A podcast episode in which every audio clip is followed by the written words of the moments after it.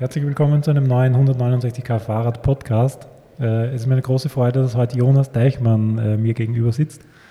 Und bevor ich versuche, es irgendwie falsch darzustellen, würde ich dich, Jonas, gerne einladen, dich selbst vorzustellen. Und ich bin sehr gespannt, als, als was du dich bezeichnest. Ja, hallo und, äh, und vielen Dank. Ich freue mich auch, ähm, ja, hier in Wien zu sein. Es ist eine Stadt, wo doch, ich merke, enorme Begeisterung auch für den, für den Radsport ist. Und ähm, ich selbst sehe mich in erster Linie als, als Abenteurer. Ich mache letztendlich ähm, Bikepacking-Rekorde, unsupported durch Kontinente und ähm, jetzt auch nicht mehr nur auf dem Fahrrad. Aber meine Grundmotivation dahinter, die ist ähm, das Abenteuer, die Welt sehen, besondere Erlebnisse. Das passt also. Das ist schön, als, wenn, wenn, wenn dich jemand als, als, als Radfahrer anspricht oder als Abenteurer oder als, als Spinner vielleicht auch manchmal äh, oder als Suchender, was, was, was antwortest du darauf? Kannst du dich auch in diesen Begriffen wiederfinden oder äh, bist du mit Abenteurer am besten aufgehoben?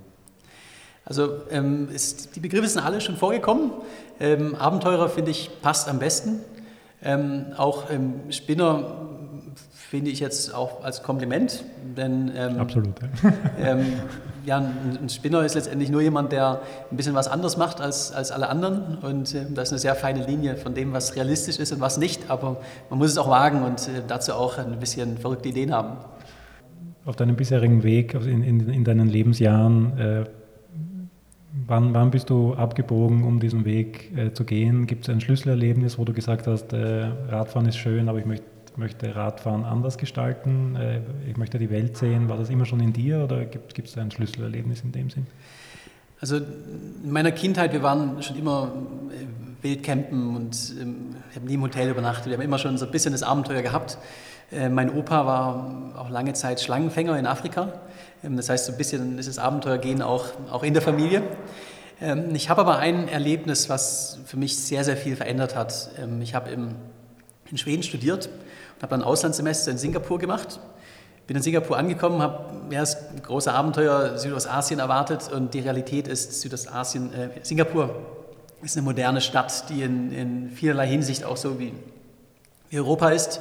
Und es hat mir so überhaupt nicht gefallen. Es sind Hochhäuser und, und Stress. Ähm, habe für ein Semester dort studiert und ähm, man kann es dann akzeptieren. Ähm, ich habe überlegt, ähm, muss ich eigentlich hier sein? Und habe dann nur Kurse gewählt, die an, an zwei Tagen sind. Und äh, zwei Tage später habe ich ähm, auf Tioman Island in Malaysia ähm, mir eine kleine Strandhütte gemietet und bin ja, jeden Montag von, von Tioman nach Singapur und am Dienstag wieder zurück. Ähm, am Ende das, das Endresultat davon war, ich habe die beste Zeit ähm, in meinem Leben bis dahin gehabt, habe sehr viel Geld gespart, weil es einfach günstiger war. Und ich war der Beste von allen Austauschstudenten, ganz einfach, weil ich fokussiert war. Und ich habe gewusst, warum ich tue.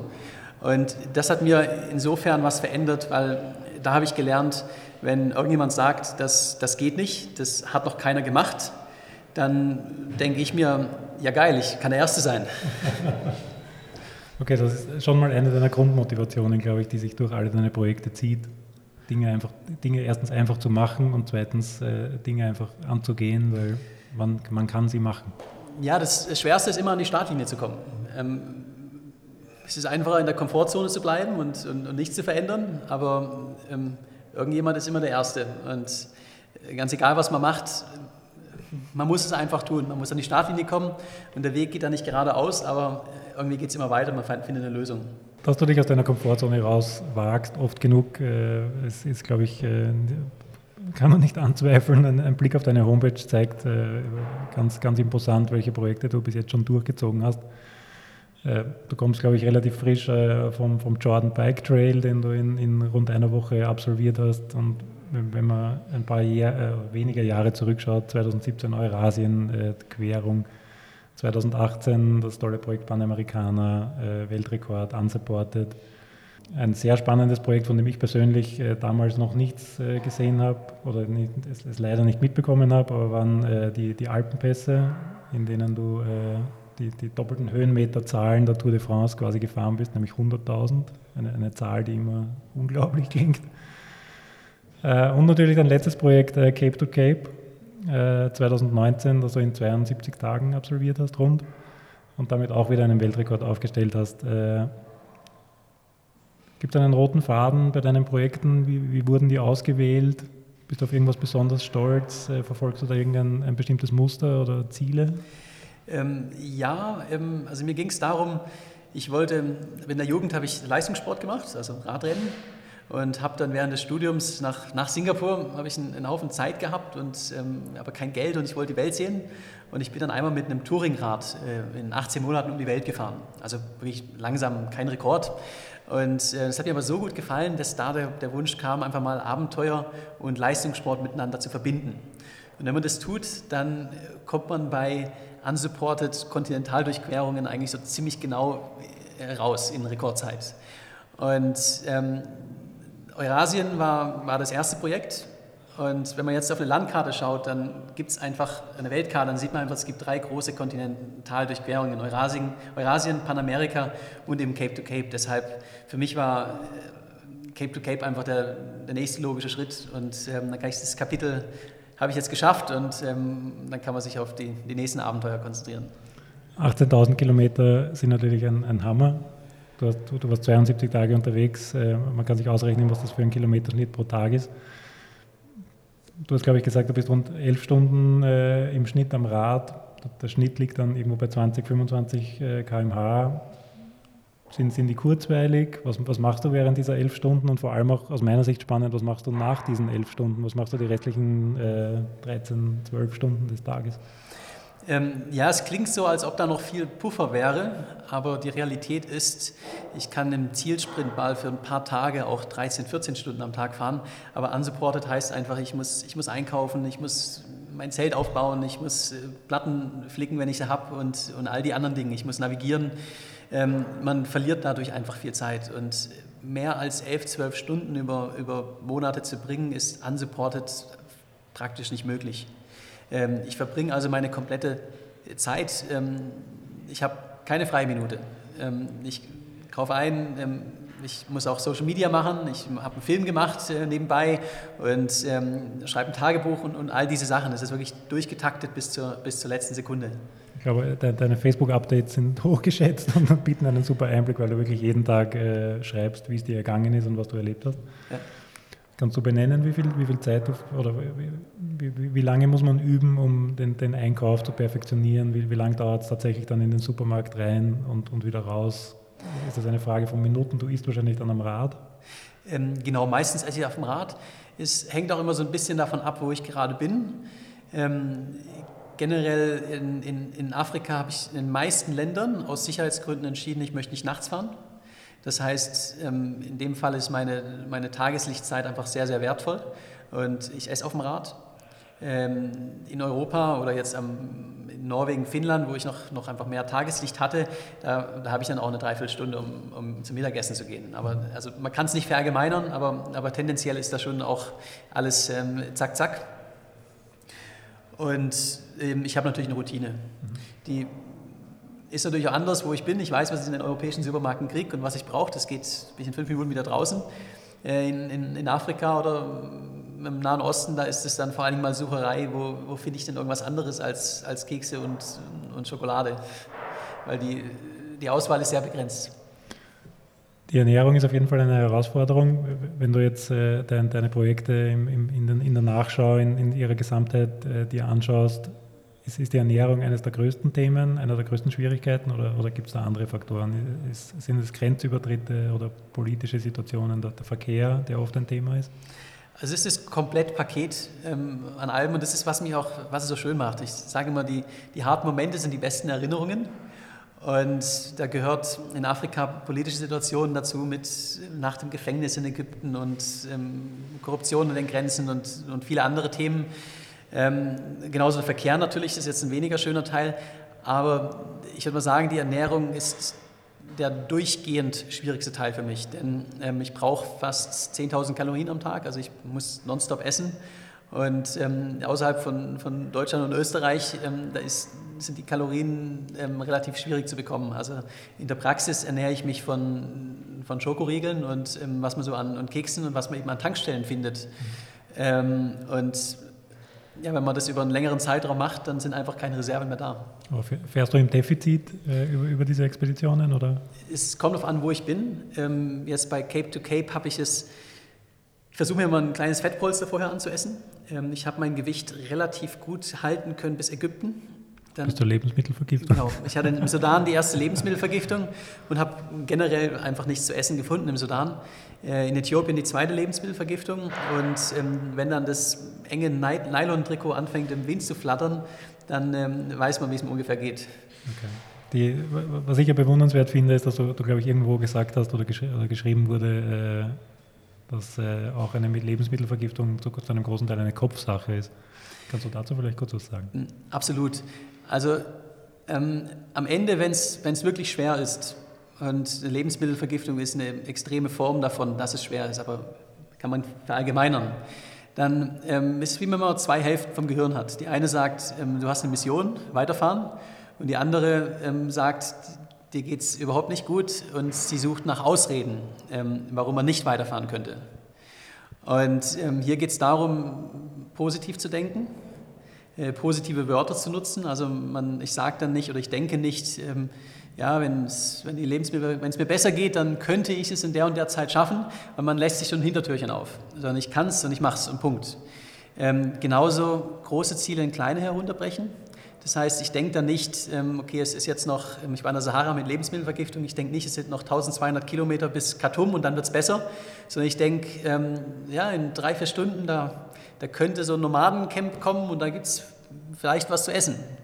Und äh, so geht es dann einfach von einem kleinen Ziel zum nächsten. Okay. Beeindruckend, wenn man das so sich selbst suggerieren kann. Hörst du Musik am Rad?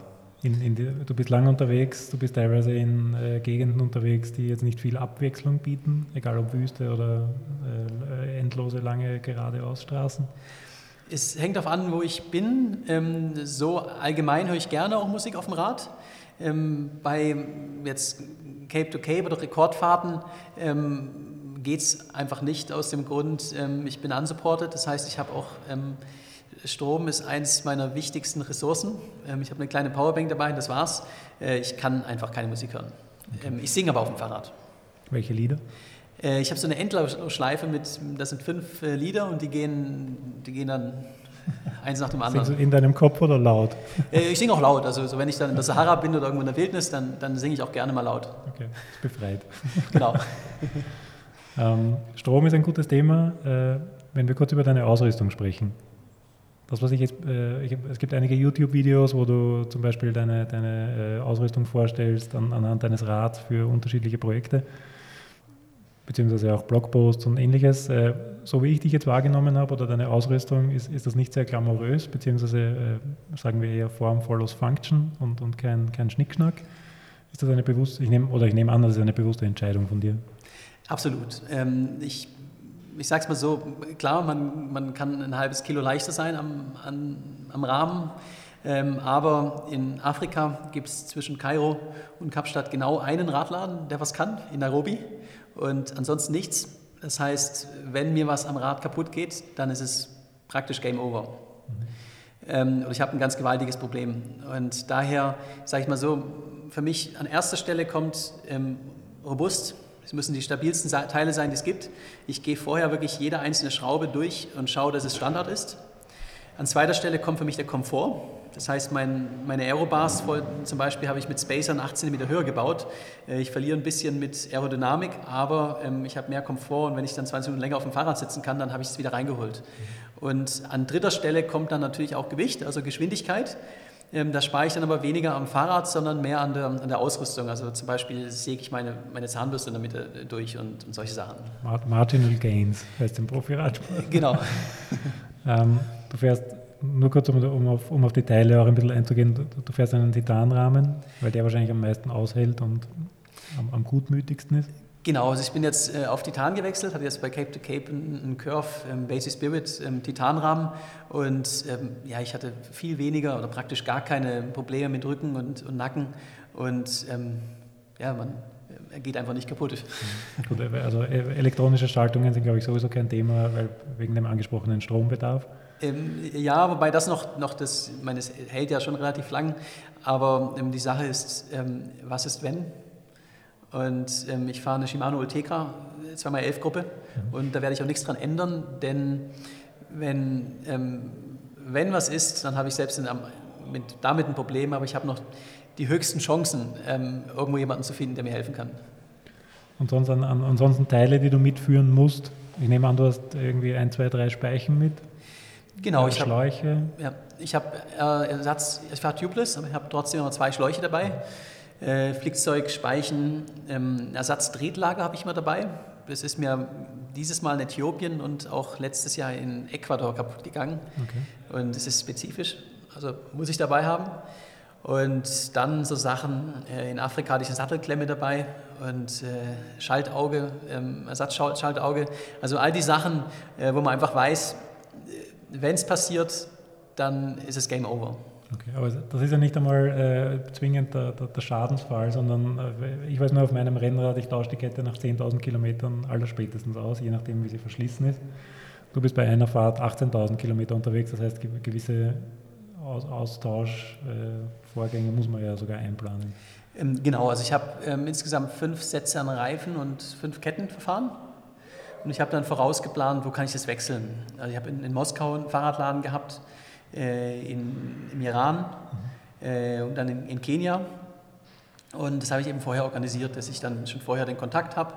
Und äh, ich weiß, da, ähm, da kann ich dann die Sachen tauschen. Und ich habe auch immer Ersatz, ich habe immer einen Ersatzreifen beispielsweise dabei gehabt und, und solche Sachen. Du bist von, von Expedition, Expedition verbessert man sich ja in, in solchen Dingen. Was sind die Dinge, die du gelernt hast? Wo, wo bist du leichter geworden oder schneller geworden oder effizienter geworden, was deine Ausrüstung betrifft? Also bei der Ausrüstung war jetzt, ähm, ich glaube, die größte Veränderung, ähm, dass ich auf Titan umgestiegen bin und dass ich mir Spacer unter den Aerobar gelegt habe. Ähm, ich sage immer, das Radfahren ist das Einfachste an dem, was ich mache. Und das gilt für Afrika ganz besonders, aber genauso für Südamerika. Bei der Panamerika hatte ich noch brutale Probleme mit, mit Nacken und, und Rücken, Arme, einfach alles tut weh. Es sind am wenigsten die Beine, äh, erstaunlicherweise. Und ähm, jetzt habe ich einfach ein Setup gefunden, wo, wo ich unglaublich bequem drauf sitze. Und für, den, für, für jeder Mann und jede Frau, die zu Hause sitzen und, und überlegen oder spekulieren, auch, auch sich auf eine Reise zu machen, vielleicht nicht 18.000 Kilometer, aber etwas weniger, äh, kann die Botschaft auch äh, heißen, dass man jetzt nicht äh, Top of the Range Räder und Teile braucht, um, um so ein Abenteuer zu starten, oder? Ähm, genau, also, also ich sage es mal so, ich freue mich immer, wenn ich mit meinem mit meinen mit Bikepacking-Taschen und meinem ja, mit Ausrüstung 14, 15 Kilo Rad ähm, unterwegs in den Alpen bin und die meisten Rennradfahrer kann ich trotzdem noch überholen. Ähm, also ich sage es mal so, ähm, man kann noch mal ein Tausender extra hinlegen, um dann noch mal ein halbes Kilo zu sparen, aber man kann auch einfach ein, zwei Bier weniger trinken und äh, ein bisschen mehr Rad fahren. Der Effekt ist ein bisschen höher. Okay. Äh, Jetzt hast du natürlich sehr viel erzähl äh, zu erzählen von deinen Reisen und Abenteuern. Äh, das ist auch der Grund, warum du heute in Wien bist, um deinen Vortrag zu halten, der unter dem Titel läuft The Art of Never Giving Up, also niemals aufzugeben. Was bedeuten diese Vorträge für dich? Du hältst natürlich auch Vorträge nicht nur für die Öffentlichkeit, sondern natürlich auch für Firmen wahrscheinlich. Ähm, was ist aber deine Hauptbotschaft, die du äh, den, den Zuhörerinnen bei diesen Vorträgen mitgeben möchtest? Also ähm, meine Hauptbotschaft ist in, in, in erster Linie, man, man kann so viel mehr, als man, als man ursprünglich denkt. Ähm, die Grenzen von, von dem, was man, was man kann, die sind sehr, sehr, sehr weit. Es ist alles eine Frage des, des Mindsets. Für mich ist 95% Mindset bei meinen Projekten. Und das Allerschwierigste ist immer, an die Startlinie zu kommen. Und damit meine ich für mich, ähm, den Mut zu haben, ein, ein schwieriges Projekt zu unternehmen, wenn ich genau weiß, dass, ja, dass ich nicht weiß, was passiert und äh, mir jedem Umfeld sagt, was du da tust, ist eine ganz schlechte Idee. Ähm, genauso meine ich aber auch ähm, im Privatleben, im beruflichen. Ähm, man hat häufig eine gute Idee, aber es ist immer einfacher, nichts zu verändern. Aber wenn man nichts verändert, dann hat man bequemes, aber auch kein außergewöhnliches Leben. Aber du, äh, du, du hast nichts äh, Missionarisches an dir. Du möchtest keine Menschen bekehren, sondern du möchtest, äh, so wie es viele andere tun, mit, mit, mit, mit deinem Handeln einfach inspirieren, nehme ich an. Jeder soll selbst entscheiden, was er mit seinem Leben äh, machen möchte. Ich möchte da niemanden, ähm, niemanden bekehren. Ähm, ich bin einfach nur der Meinung, ähm, ganz egal, was man möchte, für mich ist es das Abenteuer. Jemand anderes möchte auf eine Weltreise gehen oder möchte sein eigenes Unternehmen gründen. Einfach machen. Das ist meine Botschaft. Wenn wir jetzt ein bisschen auf deinen Alltag schauen, äh, du bist äh, einen Großteil oder einen guten Teil des Jahres unterwegs, äh, allein zu, einem großen Teil. Wenn, wenn du nach Hause kommst, wie, wie, oft kommst du nach Hause? Wenn du nach Hause kommst, was machst du zu Hause? Äh, wo, wo, wohnst du? Äh, wo kommt deine Post hin? Wie schaut das aus bei dir?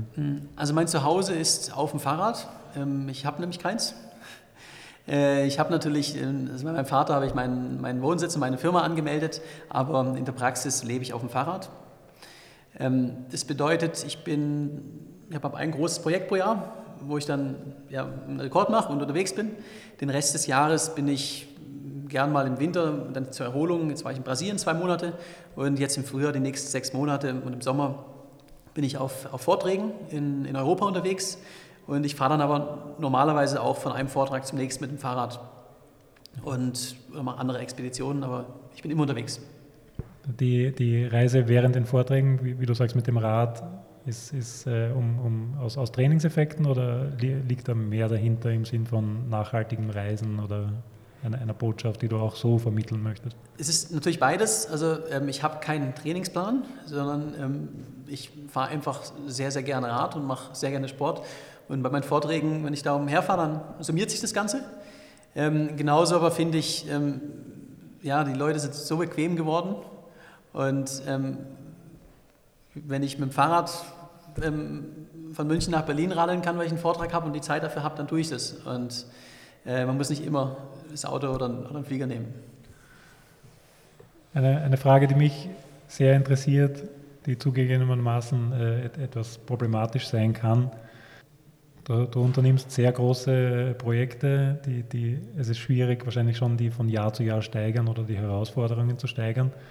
Äh, ich möchte jetzt nicht die, die, die Recruiting-Frage stellen, wo siehst du dich in fünf Jahren, aber äh, es liegt ein bisschen nahe zu fragen, äh, wo, wohin soll die Reise gehen? Wann siehst, siehst, du einen Punkt oder fürchtest du vielleicht auch einen Punkt, an dem das Ganze nicht mehr steigerbar ist, wo, wo du vielleicht äh, die Motivation nicht mehr hast, äh, dieses oder jenes zu machen? Also ich mache ja dieses Jahr schon was anderes, ähm, nicht nur Fahrradfahren, weil sich da einfach so, so anfühlt, ähm, ja, ich kann noch mal natürlich was anderes machen, einen anderen Rekord, aber ähm, es würde sich so ein bisschen anfühlen, als ob ich dasselbe wieder mache. Die Herausforderung fehlt. Ähm, deshalb, es muss nicht nur Fahrradfahren sein, ähm, und ich habe noch so eine, so eine Liste mit, mit ähm, lange Liste mit, mit Dingen, die ich machen möchte. Da geht es um, ich möchte mal 100 Tage auf einer einsamen Insel ähm, leben und das, ja, einen Film darüber machen, weil ich habe als kleines Kind war mal Robinson Crusoe mein Lieblingsfilm. Und ähm, ja, ich möchte mit meinem Ruderboot über den Atlantik und äh, Antarktis durchqueren und solche Sachen. Also ähm, an, an Ideen mangelt es mir nicht. Äh, aber es wird in langfristig so ein bisschen von, von auch noch mehr in Richtung Abenteuer gehen, äh, also auch weg von, von, von purer Leistung und ähm, hin, im Radsport heißt es beispielsweise, ich möchte mehr Gravel-Expeditionen machen. Aber grundsätzlich ist äh, für dich steht nicht im Vordergrund, dich zu beweisen oder irgendwelche Rekorde aufzustellen, sondern für dich steht dein, dein Wohlergehen und dein, deine Ziele im Vordergrund. Der Rekord ist am Ende der Bonus. Aber ich sage es mal so, wenn, wenn, wenn ich jetzt ähm, in Cape to Cape in der Mitte Malaria habe und ähm, mein Ziel aus dem Grund nicht erreicht, dann fahre ich trotzdem zu Ende und dann habe ich ein, ein, geiles Abenteuer trotzdem gehabt. Also äh, klar, ich möchte den, den Rekord dann schon brechen, aber ähm, im Vordergrund stehen die Erlebnisse und ähm, das Abenteuer. Okay, aber in, in, einem Bürojob wird man dich wahrscheinlich nicht mehr wiederfinden.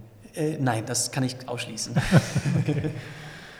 ähm, Jetzt hast du gemeint, äh, deine Reisen von Vortrag zu Vortrag sind auch Training. Training ist natürlich spannend, weil sich darunter auch der, der, der, Hörer oder die Leserin oder jeder, der zu Hause sitzt und selbst am Rad fährt oder im Winter auf der Rolle sitzt, etwas vorstellen möchte. Wie, wie, trainiert man auf so ein äh, Unternehmen hin?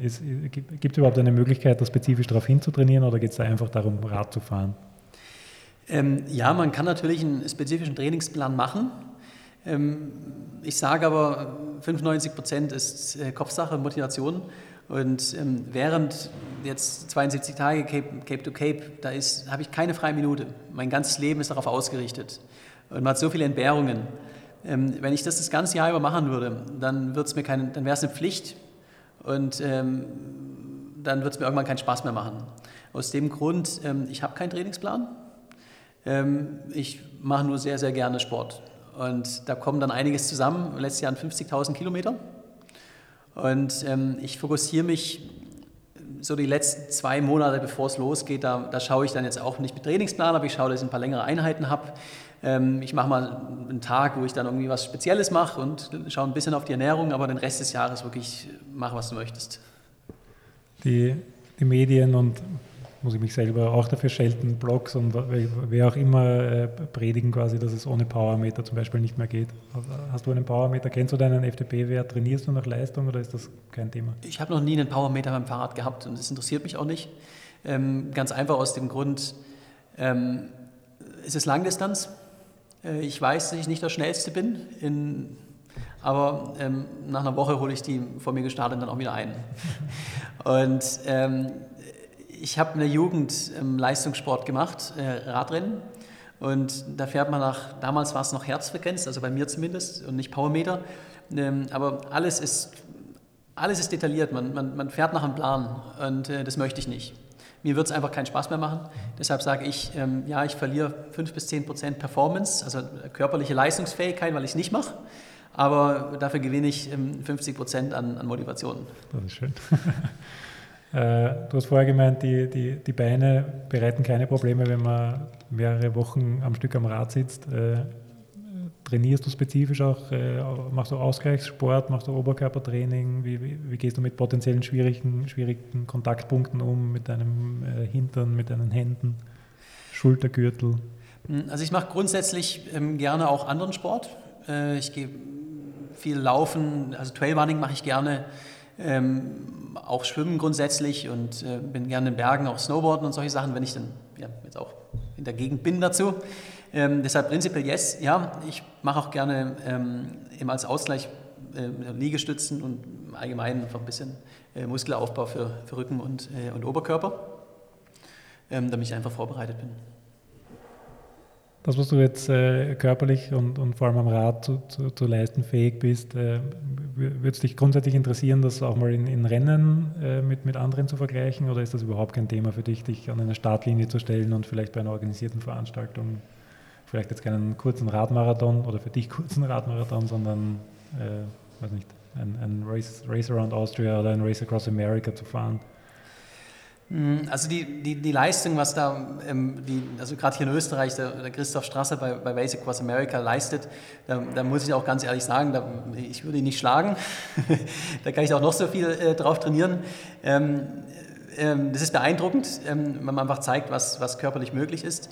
Ähm, mir geht es aber, wie gesagt, ähm, Leistung ja, aber Abenteuer noch viel mehr. Und ein organisiertes Rennen, allein, dass es organisiert ist, heißt ja, man tut bewusst das Abenteuer rausnehmen. Ähm, deshalb habe ich an so Sachen wie Basic Course Austria ähm, oder Basic Course America ähm, persönlich kein Interesse. Äh, es gibt jetzt auch unsupported Versionen, also gerade vom Basic Course America gibt es ja das Trans M beispielsweise. Ähm, habe ich auch gemacht letztes Jahr, eine Bikepacking, ähm, äh, die Biking Man Serie.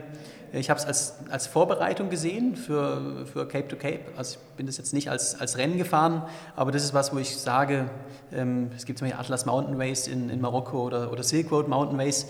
Das wären dann schon Rennen, wo ich mich jetzt, stehe jetzt nicht auf meiner aktuellen Agenda, aber grundsätzlich könnte ich mir das schon vorstellen. Transcontinental Race? Ja, aber bei Transcontinental schon wieder, ähm, da fehlt mir der exotische Faktor. Alles, also, alles, bekannte Regionen und Gegenden. Genau, es sind bekannte Regionen. Ähm, was mich fasziniert, ist auch so ein bisschen ins, ins ähm, ja, nicht zu wissen, was kommt. Und der, der exotische Faktor, der ist einfach bei Biking Men oder, oder Silk Road oder ja, in Marokko einfach ein bisschen höher. Was, was, sind aus deiner Sicht dann die Unterschiede zwischen diesen Abenteuern und Rennen, sowohl Leistung als auch, als auch körperlich? Wie, wie, wie, muss man gestrickt sein, um das eine zu machen? Sie, siehst du irgendwo Schnittstellen, mögliche Übertrittspunkte, wo jemand, der, wie, wie, wahrscheinlich ist es, dass jemand, der Rennen fährt, auch sich mal äh, Satteltasche drauf schnallt und einfach drauf losfahrt? Also es sind einfach zwei komplett verschiedene äh, Dinge. Ähm, ich würde sagen, ähm, die Besten im Unsupported-Bereich, ähm, die können auch nicht gewinnen, aber relativ weit vorne mitfahren, aber, aber nicht gewinnen, bei den ja, Basic Course America zum Beispiel. Und ähm, andersrum kommt es auf die Persönlichkeit an. Ähm, ein, ein, gewaltiger Unterschied ist letztendlich, ähm, ich weiß, dass jetzt die, die Top-Leute bei, bei Basic Course America die komplette Verantwortung abgeben. Also sie, sie verlassen sich aufs, aufs Team, das Team macht die, macht die Entscheidung und ähm, man, man hört und fährt. Ähm, aus, dieser, aus dieser Schiene kommt man gar nicht mehr hinaus. Genau. Ob, bei mir ist es so, ähm, an, an dem Punkt bin ich fast nie, ähm, dass ich nicht mehr weiß, was, was ich eigentlich mache. Ähm, kann ich auch gar nicht, sonst wäre es lebensgefährlich. Ähm, das heißt, vom, vom rein körperlichen gehen, gehen die natürlich noch mal ein bisschen weiter ans Limit. Äh, andererseits ist es auch eine, eine, ganz andere Herausforderung, mit den Schwierigkeiten umzugehen. Ähm, ich hatte in Afrika drei Lebensmittelvergiftungen. Ähm, das wird man bei Basic Was America nicht haben, wenn man das perfekte Essen bekommt. Und, und daher ist es so ein bisschen, ja, man hat grundsätzlich den Thema, beide sind leistungsfähig, aber der Fokus ist einfach woanders. Du, du, warst in solchen Situationen, wo du ein Pacecar hattest, um, um den Unterschied zu kennen und, und vielleicht auch zu wissen, dass man, äh, so, sobald man auch nur die Ahnung eines Pacecars hat, äh, anders an die Dinge herangeht, oder? Also ich bin selbst jetzt noch nie mit einem Pacecar gefahren, also in meiner Vergangenheit, wo ich Rennen gefahren bin natürlich. Aber ich kenne Leute, die es machen. Ich habe Freunde in dem Bereich, mich lange mit, mit denen auch unterhalten. Und ähm, letztendlich es ist ähm, eine komplett andere, andere Geschichte. Wie, wie, du hattest, glaube ich, auf deinen Reisen auch ab und zu, zumindest stellenweise ein Mediacar. Mhm. Wie bist du in den Situationen damit umgegangen? Ähm, genau, also ich hatte jetzt äh, Panamerika hatte ich keins dabei, da habe ich alles auch selbst gefilmt. Über Cape to Cape gibt es jetzt im September kommt ein, ein, Buch und auch ein Dokumentarfilm darüber hinaus. Und ähm, ich habe es 90 Prozent selbst mit äh, GoPro gefilmt. Ähm, aber ein professioneller Film, der braucht Drohnenaufnahmen und andere Dinge. Ähm, in Norwegen, Georgien, ähm, Kenia und Südafrika war jeweils für einfach zwei, drei Tage auch ähm, eine Filmcrew dabei. Äh, die dann gefilmt hat. Und äh, wie ich damit umgehe, ist, ähm, es ist kein Support. Ich, ich nehme kein Wasser und nichts von ihnen an. Ich navigiere alleine ähm, und so weiter. Das ist mir extrem wichtig. Ähm, aber natürlich weiß ich auch, es hat einen Einfluss. geht einfach damit äh, los, wenn man die Nacht reinfährt, man, man, fühlt sich sicherer, wenn man weiß, wenn was passiert, ist jemand da. Deshalb, ja, es ist eine, ist eine Grauzone, muss man ganz einfach auch sagen ich sage es mal so, ich verliere dadurch, dass ich einen Film mache und teilweise meinen Tripod wo aufstelle und dran vorbeifahre und wieder zurück. Äh, ich verliere insgesamt wahrscheinlich drei bis vier Tage. Ähm, ähm, ich bin mir 100% sicher, ich wäre komplett ohne Filmen und, äh, und ohne Mediencrew deutlich schneller, als, als ich es so bin.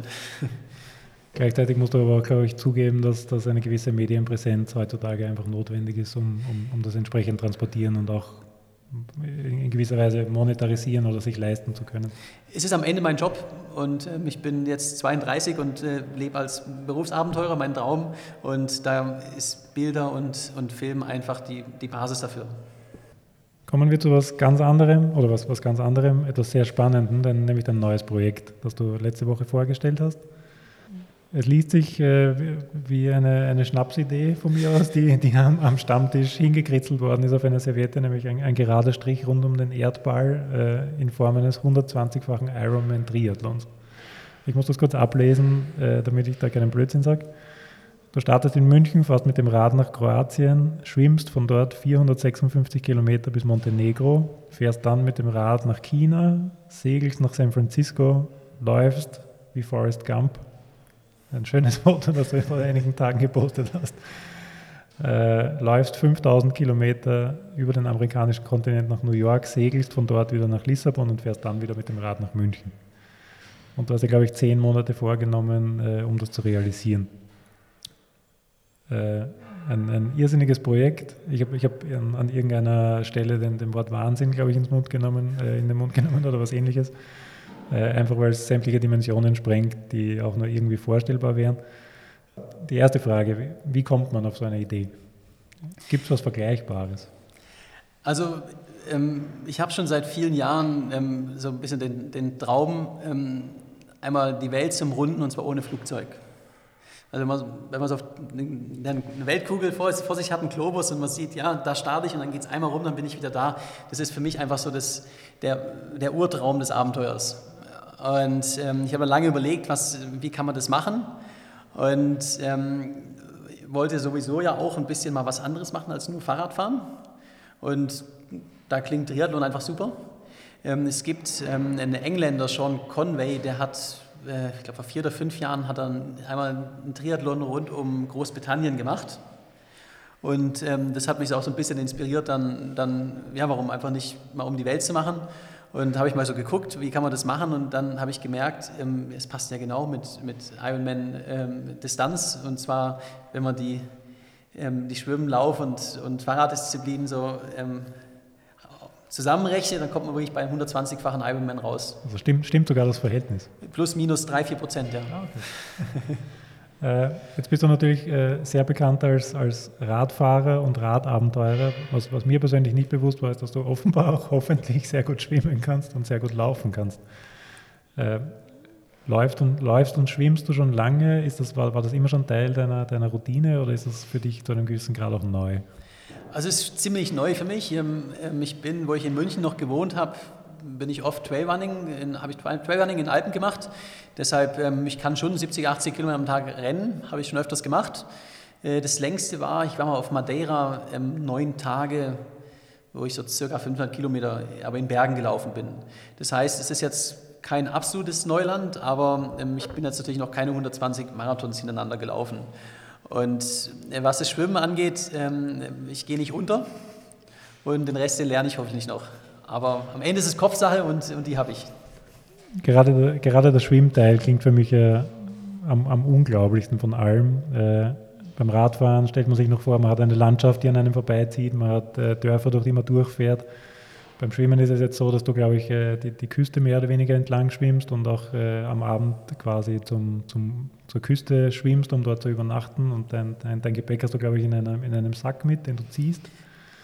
Äh, wie kann man sich das vorstellen? Äh, kann, kann, kann man sowas überhaupt trainieren? Wie ist das, wenn man den ganzen Tag auf, auf See ist? Also ich möchte es genauso unsupported machen. Das heißt, ich habe ein, äh, so ein kleines äh, Floß, was mir Ortlieb gebaut hat. Und ähm, das binde ich mit, einem, mit, mit einer Schnur um, äh, um äh, meinen Bauch rum und äh, schwimme dann, ja, ich habe mal so 10 bis 15 Kilometer pro Tag eingeplant äh, schwimme dann an Land, mache ein Lagerfeuer am Strand und äh, übernachte da und am nächsten Tag geht es weiter. Und dann bin ich so ja, vier bis sechs Wochen unterwegs. Äh, vom Training, ähm, äh, ja, ich habe jetzt auch keine Lust, sage ich mal, ähm, fünf, sechs Stunden am Tag auf Bahnen im, im, im Schwimmbad zu schwimmen. Deshalb, ähm, ich mache das jetzt im Frühjahr, dass ich einfach ein, zwei Mal die Woche äh, schwimmen werde und werde jetzt auch wirklich täglich dann äh, Liegestützen und, und allgemein ein bisschen Oberkörper aufbauen und äh, im Sommer werde ich dann ähm, längere Schwimmtrips machen. Also ähm, zum Beispiel mal in, in, in, Schweden so ein Swim and Run äh, eine Woche durch die Scheren. Und ähm, gestern hatte ich noch die Idee, vielleicht mal von die Donau runter zu schwimmen nach Wien. Ähm, jederzeit herzlich mit, willkommen. Mit der Strömung dann, weil dann, dann ist, ja, ist ja Training, dann, hat man, dann ist es auch ein bisschen spannender, weil, weil ja, sonst ist es, glaube ich, ziemlich langweilig. Gibt es beim Schwimmen wahrscheinlich nochmal andere Herausforderungen, sowohl körperlicher Art als auch äh, in Bezug auf die Rahmenbedingungen? Hast, hast du da irgendein Sicherheitsnetz? Musst du dich mit äh, äh, spannenden Fischarten beschäftigen, die dir zum Problem werden könnten? Hm, also ich habe sehr oft die Frage, wie das mit Haien aussieht. Ähm, ich bin ein Fan von Statistiken und äh, letztes Jahr gab es weltweit, ich habe es gegoogelt, neun tödliche Haiattacken weltweit. Also ich glaube, wenn man hier in Wien über die Straße läuft, ist es ein bisschen gefährlicher. Ähm, eine reale Gefahr sind Motorboote, die mich nicht sehen. Ähm, ich habe eine große Fahne an meinem Floß dran. Und ähm, dann ist es natürlich so, wenn es, ähm, ich mache es an der kroatischen Küste. Äh, es gibt die Bora dort. Das ist ein, ein Sturm, der den Berg hinabkommt, also ohne, ohne Vorwarnung. Der kommt einfach. Und ähm, das ist selbst für Segelboote gefährlich. Ähm, ich weiß nicht, wie das ist, wenn man da schwimmt, aber ich nehme es mal an, es ist auch nicht so angenehm.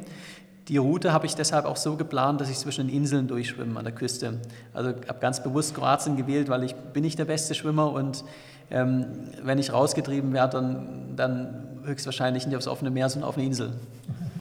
Äh, die andere Geschichte, äh, Segeln. Du musst immerhin äh, rund, also ich weiß nicht, wie viele Kilometer es jetzt sind, aber von China nach San Francisco segeln. Wie kann man sich das vorstellen? In, in, in welcher Größe wird da dein Boot sein? Wie, womit ist mitten am Pazifik zu rechnen? Also ähm, da muss ich auch realistisch sein. Ähm, ich sage auch zum Thema Unsupported, das betrifft die drei Triathlon-Disziplinen. Das Segeln ist, sage ich mal, so eine ja, ein Zwischenteil davon, weil ich eben ähm, ohne Flieger um die Welt möchte. Ähm, ich bin kein Segler, ich war ein paar Mal auf dem, auf dem, auf dem See. Ähm, also ich kenne so die Basics, aber ähm, allein den Atlantik überqueren wäre eine äh, Suizidmission. Deshalb, äh, ich möchte, wie letztes Jahr die Greta Thunberg, ähm, die hat es ja so auf Social Media gepostet und dann hat sie jemand mitgenommen. Und ähm, ich hoffe, ich werde dasselbe machen, ähm, dass einfach ja, ein Segler, ja, ein Segelboot mich mitnimmt und äh, ich dann Teil von der Crew bin. Und äh, dein, dein Rad wird, glaube ich, habe ich irgendwo gelesen, äh, dabei äh, in, in den nächsten Ort geschickt. Das schicke ich dann selbst von, wenn ich in China am Hafen ankomme, dann schicke ich das von dort nach Lissabon und so vier Monate, fünf Monate später äh, bin ich dann auch in Lissabon. Und äh, ein, ein, Wort noch zum Laufen. Ist es tatsächlich, äh, man hat tatsächlich Forrest Gump vor Augen, wie er äh, durch, die, durch die großen Weiten des Mittleren Westens oder äh, menschenleere Regionen läuft und läuft und läuft. Hast du das auch so vor Augen oder wie stellst du dir das vor?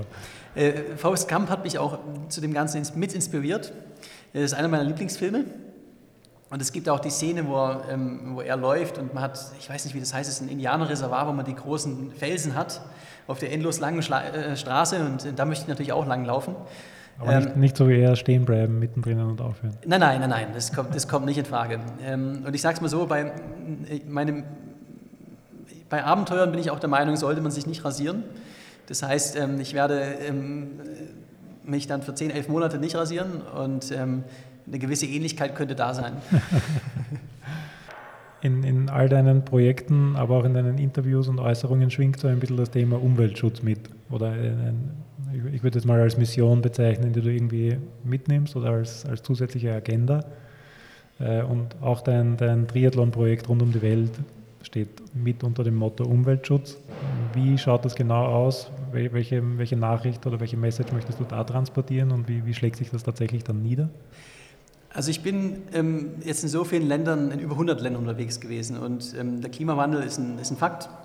Ähm, ich war jetzt vor, vor zwei Wochen in Jordanien, habe in den News gelesen, dass es in der Antarktis 20 Grad hat und in Jordanien hat es geschneit. Ähm, das, also dass der Klimawandel stattfindet, das ist ähm, ein Fakt. Und ähm, ja, da möchte ich meinen, meinen Anteil einfach zu machen. Ähm, ich sammle seit der Panamerika und jetzt auch bei Cape to Cape ähm, Spendengelder für Oro Verde. Die machen die Wiederaufforstung vom, vom Regenwald. Und ähm, dann ähm, ist es auch so jetzt bei, beim Triathlon, ich möchte das Ganze mit ähm, minimalstem CO2-Ausstoß ähm, machen. Minimal sage ich, weil neutral ist es nicht. Mein Fahrrad wird auch irgendwo produziert, aber ja, es ist praktisch CO2-neutral. Und wenn ich das kann, dann, dann kann doch jeder auch mal, auch mal denken, ähm, ist das Auto wirklich notwendig oder vielleicht kann man auch das Fahrrad nehmen. Das heißt, sowohl in der gesamthaften Perspektive der CO2-Neutralität als auch das Fahrrad als, als umweltfreundliches Mobilitätsmittel zu propagieren. Genau, genau. Wann geht's los mit dem Triathlon-Projekt? Was passiert noch bis zum Start? Wie schaut deine Vorbereitung bis dahin aus? Also los geht's im, im Ende des Sommers. Äh, genaues Startdatum ähm, gebe ich bald bekannt. Äh, die Vorbereitung daraufhin ist jetzt ähm, im Frühjahr einfach auch viel, viel Fahrrad fahren, weil es mir Spaß macht und dann aber schauen, dass ich auch meine, meine Laufeinheiten bekomme. Äh, Im Sommer werde ich dann intensiv mit meinem Floß trainieren gehen, die, die Donau und äh, ein paar andere Gewässer. Und ähm, ja, habe jetzt da keinen konkreten Trainingsplan. Ähm, ich mache, was mir Spaß macht und das ist viel Sport.